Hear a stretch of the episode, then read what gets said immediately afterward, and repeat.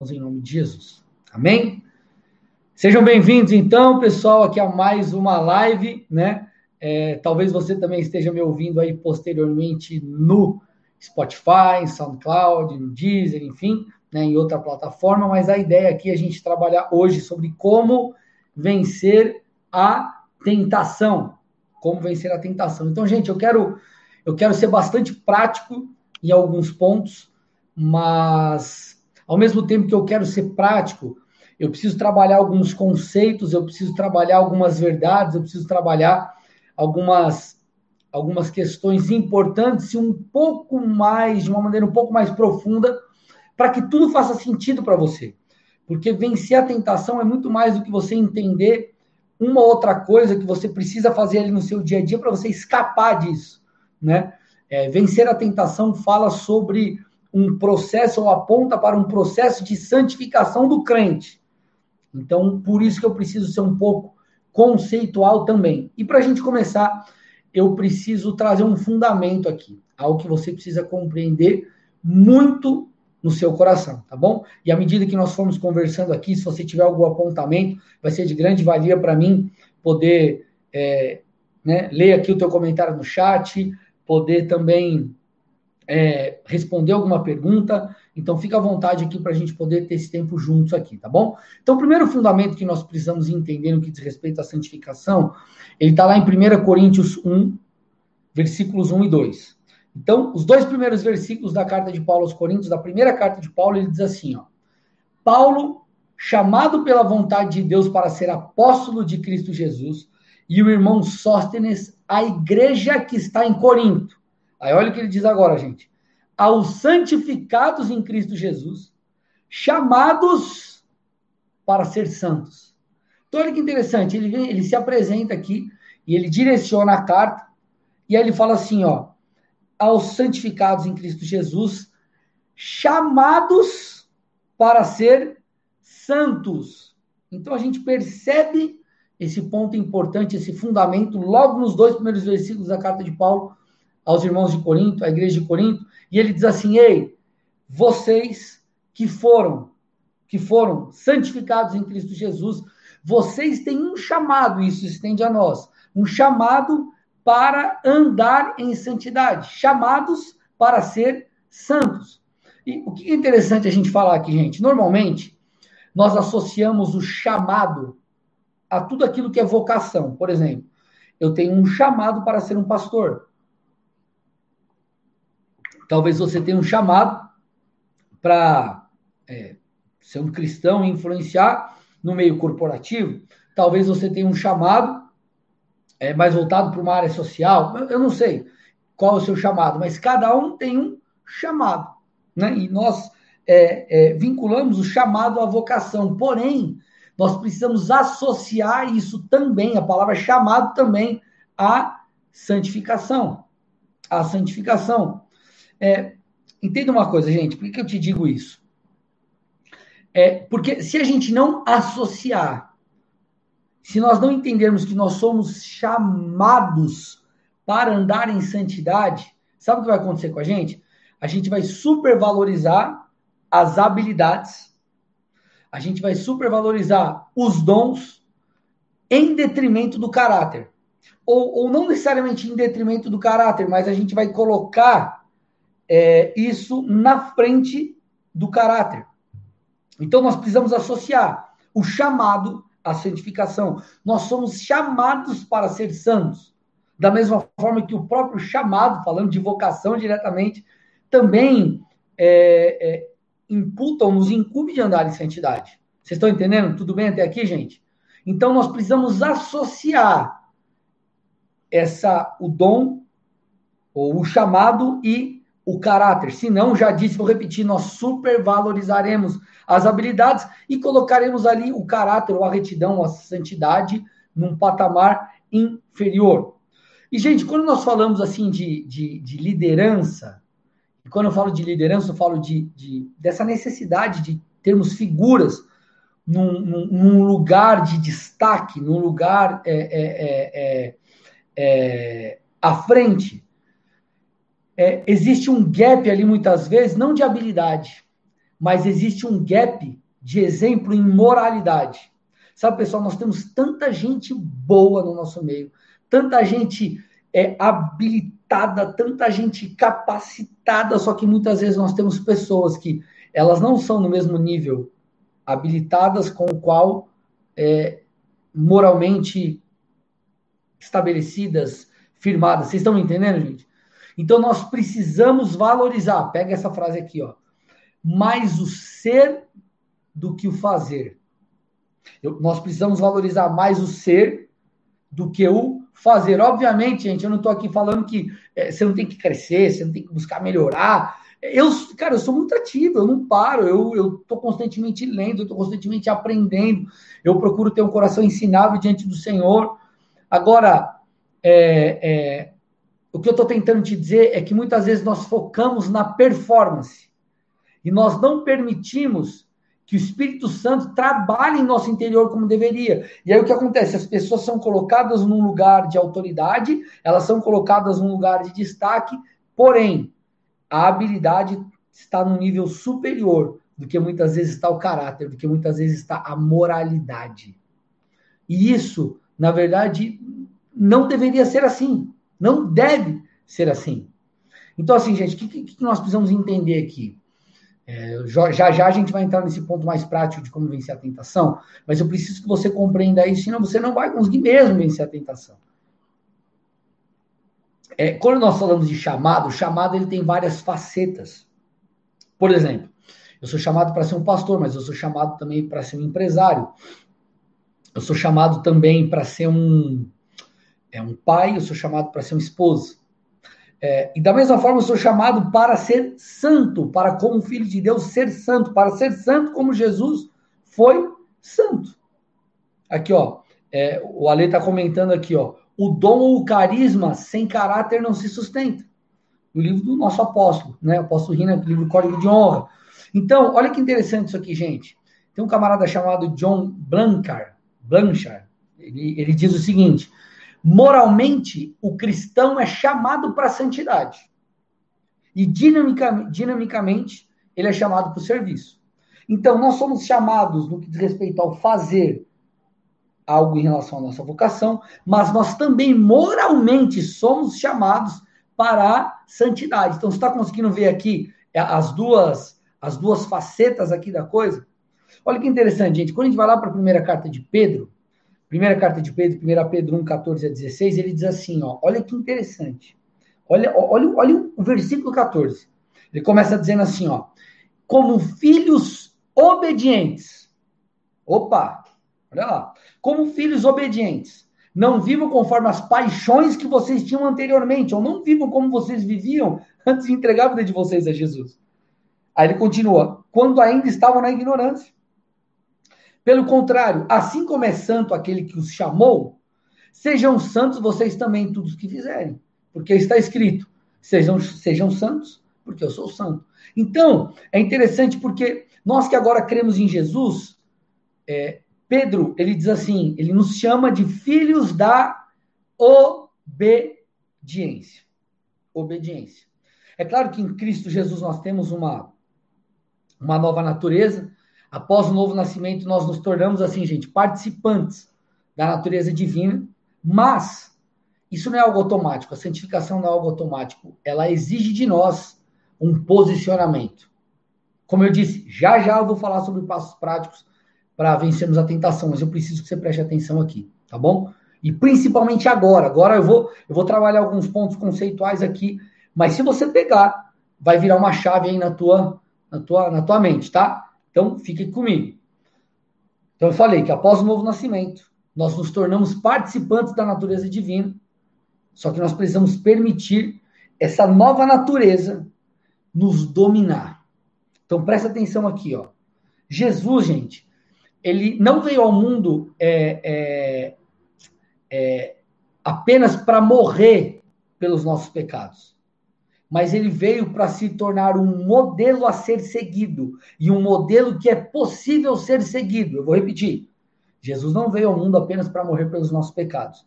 Ele veio para ser um modelo, né, é, se tornar um modelo a ser seguido e também é, dessa forma, ele nos mostra que é possível viver, viver assim. Olha que interessante, gente. Romanos 8, 29, Paulo diz assim, ó. Pois aquele que Deus de antemão conheceu, olha lá, ele também predestinou para serem conformes à imagem do seu filho. Então ele está dizendo que eu e você somos chamados para andarmos, vivermos, sermos conforme a imagem de Jesus. Então Jesus ele morreu na cruz, como eu disse, não só para sermos perdoados, mas junto com tudo isso, o intuito de Jesus é que eu e vocês nos tornemos parecidos com ele. Olha, gente, olha isso aqui, presta atenção. Presta atenção. Quando Adão pecou, ele morreu espiritualmente, beleza? Certo? Morreu, comeu do fruto, morreu espiritualmente. Só que essa morte, tá lá em Romanos 5, isso daí, essa morte ela foi transferida para todos os homens. Então, quando uma pessoa nasce, todos nós, quando nascemos fisicamente, nós nascemos já espiritualmente mortos. Por quê? Porque Adão pecou. Adão era o cabeça de uma raça. E ele pecou. E essa morte foi transferida para todos nós. Porém, Jesus, que é chamado de o segundo e o último Adão, ele também foi o cabeça de uma raça. De uma raça, obviamente, gerada espiritualmente, porque todos nós descendemos de Adão, certo? Então, Adão foi o cabeça, o primeiro, ele foi o cabeça de uma raça, e todos os homens, vamos dizer assim, eles, eles são descendentes, de certa forma, de Adão. Agora, Jesus, ele também foi o cabeça de uma nova raça, só que uma raça gerada espiritualmente. Só que essa raça agora gerada espiritualmente tem comunhão com Deus por causa do sacrifício de Jesus. E o Espírito Santo que habita no coração de todo aquele que nele crê, é aquele que nos convence do pecado, da justiça e do juízo, e que nos torna, o que nos leva, que é, é nos ajuda a, a ser parecidos com Jesus. Olha lá, gente, como isso é incrível. Adão, cabeça de uma raça, pecou. A morte foi transferida espiritualmente. Agora, eu e você, que cremos em Jesus, fazemos parte de uma nova raça, temos uma nova natureza, em nós habita o Espírito Santo, e esse Espírito nos convence do pecado, da justiça e do juízo, e nos leva a uma vida de santificação, tornando eu e você parecidos com Jesus. Aleluia, cara! Você tinha que dar um glória aí agora. Vocês estão entendendo, gente? Então, o que, que eu quero que você entenda? É possível vencer a tentação. É possível andar em santidade. Talvez você aí tenha uma chamada, cara, você esteja no ministério, esteja envolvido com a obra do ministério. Jesus quer que você dê o seu melhor sim, Jesus quer que você se capacite, sim, quer que você é, cada vez melhore, por exemplo, como músico, cada vez melhore como pregador, enfim. Mas, mas mais do que isso, ele espera que você e eu, que nós sejamos um exemplo a ser seguido moralmente. Moralmente. Então, olha, olha, olha que interessante, gente. Quando Paulo ele escreve a carta, a, a, a primeira carta a Timóteo, lá no capítulo 3, você vê que ele começa a falar de uma série de qualificações para o bispo, é, para aqueles que almejam episcopado, aí ele fala também na, na, sequência de características dos diáconos. E se nós juntarmos ali todas as qualificações, você vai perceber que das 16, apenas uma aponta para algo que diz respeito à habilidade. As demais apontam para caráter. Uma, que é ser apto para ensinar, é a única que fala ali é, é, sobre, diretamente sobre a habilidade. As demais, elas apontam para o quê? Para traços de caráter. Então, o que eu estou tentando te dizer? Jesus espera dos seus filhos um padrão. Eu vou repetir. Jesus espera dos seus filhos um padrão. E essa é a palavra certa. Filhos não só de pastores, não só de líderes. Líderes precisam ir à frente, dar o exemplo, mas tanto eu que sou um pastor, como você que talvez não seja, é um sacerdote. Nós fomos feitos sacerdotes. E de nós o Senhor espera o quê? Santificação. Agora, o melhor de tudo é que, como eu já disse, eu vou repetir, é possível viver essa vida de santidade. Somos perfeitos? Não, vamos pecar? Vamos, mas nós podemos avançar nisso e buscar essa santificação.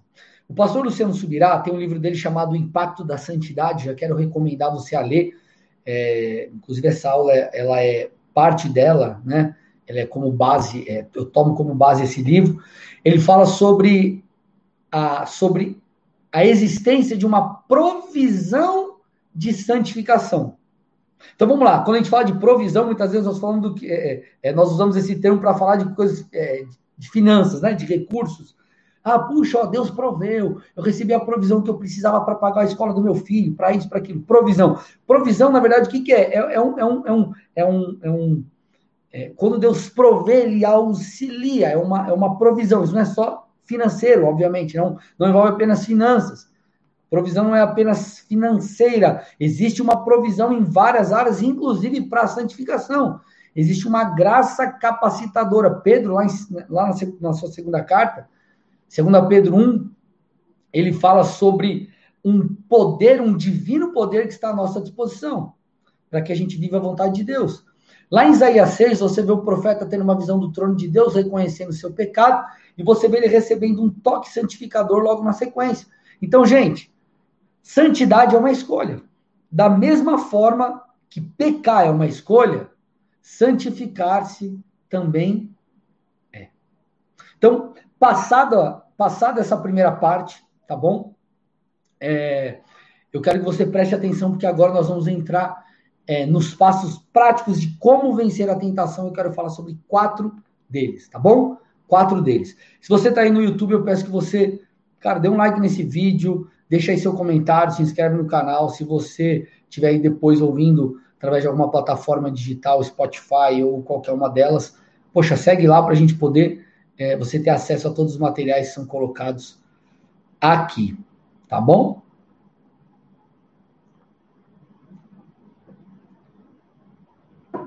Vamos lá, então, gente. Quatro passos para a gente vencer aqui a tentação. Ale, é, me explica melhor a pergunta. Entender e viver o amor ágape seria, de certa forma, o ápice do caráter também? Você diz esse amor sacrificial. É, deixa eu ver se eu entendi a pergunta. É, tudo, por que, que eu estou aqui, gente, nessa, nessa, nessa live, trazendo um fundamento? Porque nós precisamos compreender. Eu vou falar daqui a pouco sobre isso sem nós compreendermos a vontade de Deus, sem nós compreendermos os parâmetros da palavra, sem nós compreendermos o que precisa ser compreendido, nós não vamos conseguir viver aquilo que nós deveríamos viver. Então, é isso aí, eu acredito que é, entender o amor sacrificial e viver, é, para viver é, é, é, essencial, né? Porque andar com Cristo, gente, é, é, envolve muito mais do que, puxa, ah, não, eu recebo, Deus vai me abençoar, puxa, não, eu, eu tenho que servir a Deus para ser feliz, eu tenho que servir a Deus para, puxa, para poder é, Deus suprir as minhas necessidades. Tem nada a ver com isso o Evangelho.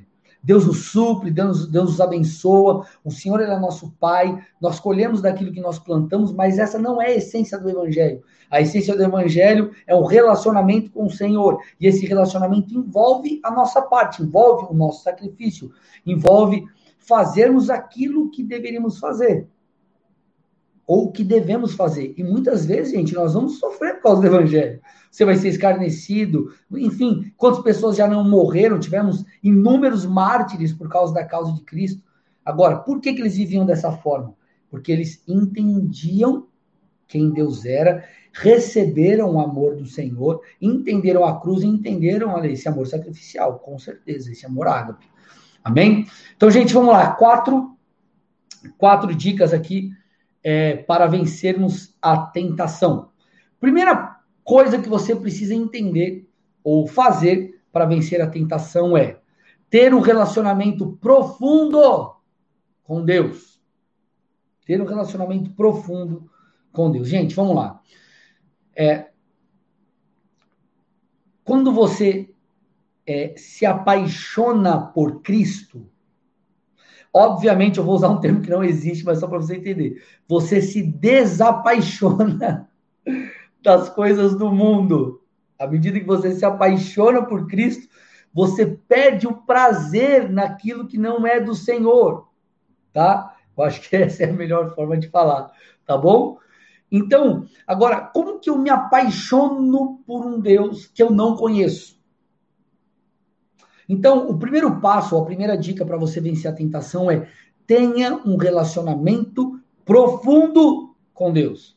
Gente, é, à medida que você é, desenvolver, nós desenvolvemos um relacionamento profundo com o Espírito Santo, é, é nós, é, cara, aquilo que não é de Deus vai perdendo o sabor, vai perdendo o gosto, vai perdendo a graça. É, lembra que eu falei agora há pouco sobre a provisão de santificação. A provisão de santificação, né, Isaías falou, puxa, eu fui tocado, essa, é, é fui tocado é, de uma forma, através desse fogo santificador, essa provisão de santificação não é algo que você aprende, é algo que você recebe. Vou repetir: a provisão de santificação não é algo que você aprende, é algo que você recebe. É, é, como assim? Deixa, deixa eu te explicar. É, não é porque você leu que existe uma provisão de santificação, não é porque você escutou uma ministração que existe, falando que existe uma provisão de santificação, que você receberá essa provisão de santificação. Essa provisão de santificação, você pega ela, você captura ela, você capta ela, você, é, ela vem até você à medida que você conhece o Senhor. Então você absorve ela. Olha, olha que interessante, gente. 2 Coríntios 3,18, você conhece esse texto, você deve conhecer. O apóstolo Paulo diz assim: ó, e todos nós, com a face descoberta, contemplamos a glória do Senhor. Então ele está falando, ó, à medida que nós contemplamos a glória do Senhor, segundo a sua imagem, estamos sendo transformados com glória cada vez maior. Então ele está falando assim, à medida que nós contemplamos a Deus, nós somos transformados. Agora, essa transformação ela acontece como? À medida que você busca Deus, você vai, cara, a, a, a, é, imagina, imagina é, é, é, um teatro, tentar exemplificar dessa forma. Você está lá, puxa, você está no teatro, aí a peça vai começar, aí começa todo aquele, aquele, aquele som, aquela iluminação, só que a cortina está fechada ainda. Aí vem todo aquele drama, toda aquela encenação, toda aquela coisa, e vai, a cortina vai abrindo, vai descortinando, e daqui a pouco você, uau, vê aquilo. Você começa a desfrutar daquilo que está diante de você. É assim. Você vai conhecendo ao Senhor e as coisas do reino vão sendo descortinadas diante de você, você vai sendo convencido pelo Espírito, e daqui a pouco, quando você percebe, você vai sendo santificado por aquilo que você está recebendo de Deus, ou pelo Senhor que você está ali é, é, é, contemplando. Então, gente, é um processo, é um é uma é uma você vai sendo transformado. A santificação ela é processual. Essa provisão ela é derramada à medida que você conhece o Senhor. Então Paulo está falando aqui transformados de glória, ou melhor, com glória cada vez maior. Cada vez você vai sendo transformado. É de glória em glória. É de glória em glória. Agora, o segredo qual é? O segredo é quando nós contemplamos. Muitos já me ouviram falar isso, mas deixa eu, deixa eu te explicar algo aqui, e daqui a pouco eu vou fazer uma analogia com o tempo que os discípulos passaram com Jesus na terra, e você vai entender a importância de passar tempo com o Senhor. É, quando esse texto nós olhamos, nós, você ouviu aí, né? Ele fala que à medida que nós contemplamos, nós somos transformados com glória cada vez maior. Esse contemplar, como eu já disse, muitos já me ouviram falar, ele fala sobre olhar para algo. O que é contemplar? Olhar para algo por muito tempo e com atenção. Então você fica olhando. Você fica olhando e você presta atenção e você foca. E você passa tempo, tempo, tempo, tempo, tempo. Isso é contemplar. Então o texto está falando assim: à medida que nós contemplamos Deus, nós recebemos, vamos dizer assim para você entender, desse DNA divino, desse DNA divino. Então você vai contemplando Deus, cara, ele vai colocando dentro de você. É como se fosse uma espécie de transfusão espiritual. Você está entendendo o que eu estou te dizendo aqui? Então, à medida que nós passamos tempo a sós com o Senhor, é, é, nós somos transformados. Então, quer vencer a tentação? Cara, passa tempo na presença de Deus. Passa tempo na presença de Deus. Sabe, é, é, é, é, os discípulos, eles foram pessoas que caminharam com Jesus, obviamente, durante seu ministério. E sabe qual que é um cálculo que fazem mais ou menos da quantidade de tempo que os discípulos passaram com Jesus durante esses mais ou menos aí três anos e meio do seu ministério? Chuta aí, quantas horas? Chuta aí, vamos ver. Quase 10 mil horas. Gente, esses caras aí, eles passaram quase 10 mil horas com Jesus. Tem como não ser transformado? Eu não estou falando que você tem que largar teu trabalho, ficar 24 horas por dia com Jesus e morar num virar monge, sei lá, qualquer coisa parecida. O que eu estou te falando é o seguinte: para vencer a tentação, você tem que ter tempo com Deus.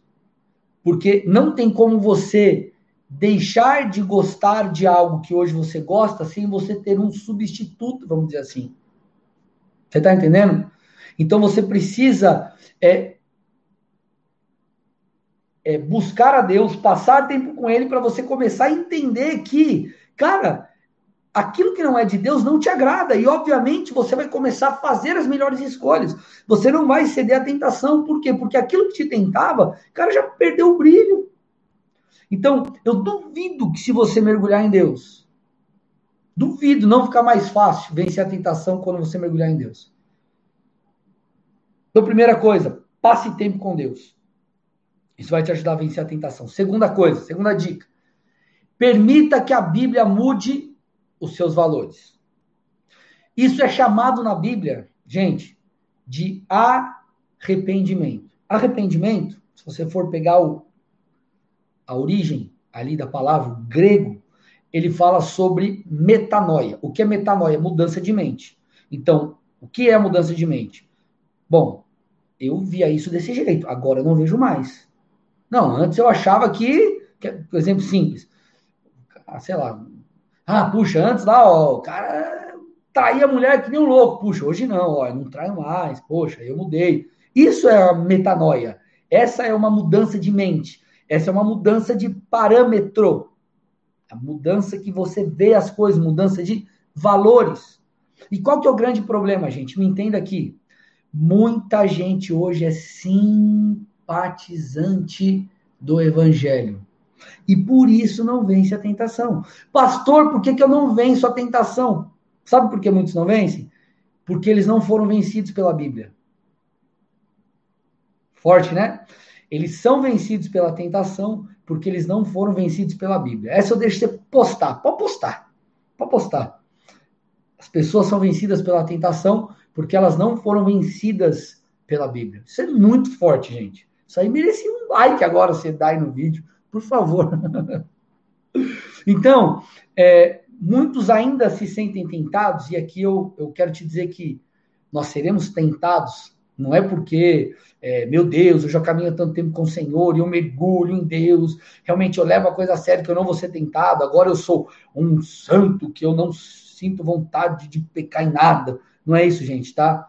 Mas eu quero que você entenda algo é, muitos ainda são tentados porque a Bíblia ainda não mudou a maneira deles pensarem, ainda não os transformou, eles não foram transformados, eles não foram lavados pela palavra. Ou seja, para muitos o pecado ainda é bom, para muitos o pecado ainda é algo bom que Deus impede que ele tenha acesso. Puxa, Deus está me impedindo de ter acesso a isso que é tão bom. Por que, que Deus fica me travando dessas coisas? Por que Deus fica me travando? Gente, Sabe por que Deus é, nos põe ou impõe limites? Né? E eu quero já sugerir, se você ainda não assistiu a live, eu gravei uma live alguns dias atrás, tá aí no meu canal, tá também no Spotify, ou melhor, no Spotify não, tá só no canal. É, não há. É, puxa, esqueci o nome da live, como que é? Não há evangelho, lembrei. Não há evangelho sem santificação. Não há evangelho sem santificação. Eu, ele vai complementar o que está sendo falado aqui. Vai ser muito bom se você assistir lá, tá? Mas o pecado não é bom, gente. Não tem como o pecado ser bom. O apóstolo Paulo diz em Romanos, Romanos 6, 23, que o salário do pecado é a morte. O pecado ele gera morte espiritual, ele te afasta de Deus. O pecado destrói relacionamentos, um adultério, por exemplo, uma traição é, é, é, com sócio, alguma coisa de negócio, é, é, rompem relacionamentos, quebram, desfazem sociedades, é, gera, gera, gera, geram rompimentos. Ah, o pecado pode gerar morte física também, enfim. Então, o pecado, enquanto você acreditar que o pecado é bom, você não vai mudar. Então, quer vencer a tentação? Entenda que o pecado não é bom. Entenda que o pecado não é bom. Gente, olha, olha, olha, olha, olha, olha, olha o que a Bíblia diz. 1 João 2,15, olha que forte esse texto. Diz assim, ó. Não amem o mundo, não amem este mundo, nem as coisas que ele oferece. Pois quando amam o mundo, o amor do Pai não está em vocês. O que é esse mundo? Ele não está falando não amem o mundo no sentido de não amem as plantas, não amem as pessoas, não, não é isso. Esse mundo, ele está falando de um sistema, ele está falando da cultura pecaminosa. Então ele está falando, ei, não ame, não ame esse sistema corrupto, mundano, não ame aquilo que é contrário ao Senhor. Ele está dizendo, ei, ame a Deus, porque dessa forma o amor do Pai estará em você. Tiago, gente, ele diz que nós somos tentados pelos nossos próprios desejos, pelas nossas próprias vontades. Isso fala sobre um coração, uma alma é, é, é que deseja o pecado. Ele fala isso. Porém, eu acredito que da mesma forma que nós precisamos lutar muitas vezes com esses desejos, eu acredito que há, como eu já disse, uma provisão de santificação, a ponto de mudar as nossas vontades. Davi ele diz: A minha alma tem sede de ti. Olha lá, gente, a mesma alma, alma que podia desejar o pecado, e você sabe, Davi não foi perfeito, mas ele diz: A minha alma tem sede de ti. Então, o, qual é, quer vencer a tentação? Nós precisamos nos arrepender. E se arrepender, gente, eu falei na outra live e eu sugiro você a ouvir, a assistir, tá bom? É, as pessoas hoje em dia elas levam o arrependimento como algo muito superficial. Ah, beleza, errei. Ah, é, deu, poxa, Deus, desculpa aí, foi mal. Gente, nós deveríamos chorar pelos nossos pecados. Nós temos que clamar a Deus para que Ele nos ajude a vencê-lo. Nós precisamos nos arrepender, cara. Eu for olhar e falar, cara do céu, isso aqui que eu faço, não posso fazer mais. Isso é arrependimento, é você olhar e falar, cara, eu tenho nojo disso aqui. Essa é a verdade. É a verdade. Olha que o Ali está falando ali, ó. Quando eu era ateu, meu prazer era pornografia. Depois tive um encontro com Deus. Só Ele importa. Então, gente, na verdade, é, o Senhor ele, tor ele se torna de fato o nosso prazer, porque você desfruta de algo que é bom. E, obviamente, você refuta aquilo que você percebe que não é mais bom. Então, nós precisamos, gente, mudar a nossa mente. Você precisa permitir que a Bíblia mude você para você fugir da tentação. Terceira dica, tá bom? Terceira dica. Aqui é uma dica mais prática. Fuja daquilo que parece ser mal. É, você deve ouvir todo mundo falando assim: ah, fuja da aparência do mal, fuja da aparência do mal. 1 Tessalonicenses 5, 22 que diz isso. Paulo dá essa dica, ele fala assim: afastem-se de toda forma de mal. Então, apesar de nós termos uma mudança na nossa alma, nos nossos desejos, no nosso interior, por causa da ação do Espírito de Deus em nós, nós também, ou em alguns momentos, enfim, ou dependendo da circunstância, enfim, nós seremos tentados. E quando se fala de pecado da carne, gente, não dá para brigar, você precisa fugir. Vou te dar um exemplo básico que sempre nós pastores falamos sobre isso. Está namorando. Você entende, cara, eu preciso me santificar, preciso permanecer em santidade, não posso ter relação sexual antes do casamento.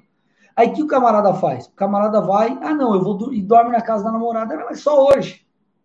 Só que ele dorme hoje, ele achou legal. Aí no outro dia ele vai dormir, daqui a pouco, daqui a uma semana ele dorme de novo, daqui a pouco ele está dormindo direto. Só que no começo ele não dormiu com intenção nenhuma errada de fornicar ou qualquer coisa parecida. Porém, depois de um tempo, o próprio desejo, a própria vontade que há nele, que é uma vontade natural, por ele não guardar, por ele não proteger, por ele não bloquear, o que que isso faz? Ou melhor, o que que acontece? Isso cresce até que o pecado dá a luz. Ou o pecado é consumado. E aí, meu irmão, a coisa começa a degringolar. Então, você precisa aprender a fugir daquilo que parece ser mal. Agora sim, gente, tem uma coisa, cada um tem uma medida. Cada um tem uma medida. Tem gente que eu já ouvi falar, já me falaram, pastor, eu tô quase casando, eu nem, nem beijava antes do casamento. Talvez a sua medida seja em outra coisa. Talvez, meu irmão, você não vai poder sequer falar com seus amigos das antigas, porque senão isso vai te remeter a algo do passado e você vai querer pecar, enfim. Então, seja inteligente. É, saiba lutar, é uma guerra espiritual. Saiba lutar e vencer essa guerra. Então, fuja da aparência do mal. Quarta dica aqui. Quarta dica. Essa é muito importante. Essa é uma medida de proteção para você, que é a seguinte: preste contas para alguém. Eu vou repetir. Tenha alguém para prestar contas. Eu vou dizer de novo. Tenha alguém para prestar contas. Gente, entenda uma coisa. Sabe qual é, é uma das maiores bênçãos que eu tenho na minha vida? Um pastor. Não só para orar por mim, cuidar de mim, mas um pastor que eu devo prestar contas. Que eu devo prestar contas. Gente, essa é uma medida de proteção. Enquanto muita gente fica falando assim, ah, nada a ver, eu, eu, eu, eu, eu, eu, eu, é, eu vou caminhar sozinho, eu sou independente, eu dependo só de Cristo, meu irmão. Vai, vai para a palavra. A Bíblia nos chama é, de parte do corpo. A igreja como um todo, ela é o corpo de Cristo. E no corpo, eu e você somos alguma partezinha. Só que essa partezinha, ela é dependente da outra. E juntas formam o corpo de Cristo. O corpo cujo cabeça é o Senhor. Então, o que, que eu estou tentando te dizer? Tudo isso mostra que nós não devemos caminhar solo, sozinhos, independente. Deus te deu irmãos em Cristo que podem te ajudar. Deus te deu um pai espiritual, Deus te deu um líder, Deus te deu uma mãe espiritual, Deus te deu alguém para você prestar contas. E quando você está debaixo da autoridade de alguém, meu irmão, isso gera em você temor. Isso gera em você aquela, aquela coisa de, cara, eu, eu, eu não posso errar, eu não posso vacilar. Cara, como que eu vou chegar para o meu líder e vou contar? Então, essa é uma medida de proteção. Então, gente, por favor, não caminhe sozinho. Tem um monte de gente querendo vencer a tentação, mas o cara tenta vencer a tentação sozinho. Ele não se cerca de pessoas, ele não se cerca é, de medidas protetivas. E às vezes a pessoa fica procurando uma fórmula mágica. Puxa, como que eu venço a tentação aí? Primeira coisa, é, cara, tem um relacionamento profundo com Jesus, cara. Tem um relacionamento profundo com Jesus. Deixa a Bíblia mudar você. Foge da aparência do mal e se cerque de pessoas. Tenha quem prestar contas. Isso te ajudará a vencer a tentação. Meu irmão, você não foi feito para caminhar sozinho. Eu vou repetir. Você não foi feito para caminhar sozinho. Amém, pessoal? Espero que vocês tenham gostado aqui dessa live, tá bom? Espero que você tenha gostado aqui dessa aula, tá bom? Se você gostou, compartilha para uma galera aí, manda para o pessoal, para que outras pessoas tenham acesso a essa aula, esse material e possam realmente vencer a tentação em nome de Jesus. Tá bom?